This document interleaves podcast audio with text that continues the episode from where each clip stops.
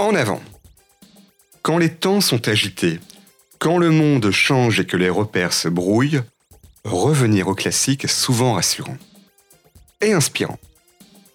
Voilà trois siècles que Montesquieu écrivit dans ses lettres persanes Ceux qui mettent au jour quelques propositions nouvelles sont d'abord appelés hérétiques.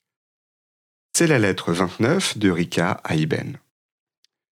Tout comme le philosophe qui utilisait le regard étranger pour disséquer son époque, transposons nous aussi sa remarque. Faisons-la atterrir non pas dans le royaume de la foi dont il était question pour l'auteur, mais bien dans nos industries cosmétiques du XXIe siècle.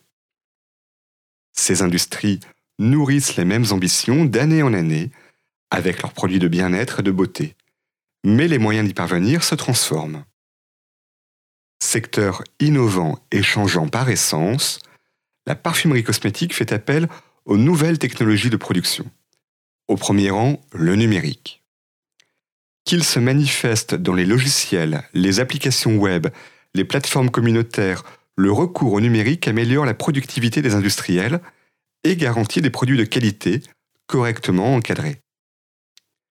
Et au-delà de l'application web, il est temps de passer à la suite blockchain pour garantir la traçabilité sans faille des produits, intelligence artificielle pour aider au pilotage de la production, voire pilotage direct et autonome de cette production, ou bien encore les notions nouvelles de deep learning ou de edge computing pour améliorer sans cesse la connaissance de nos outils de production.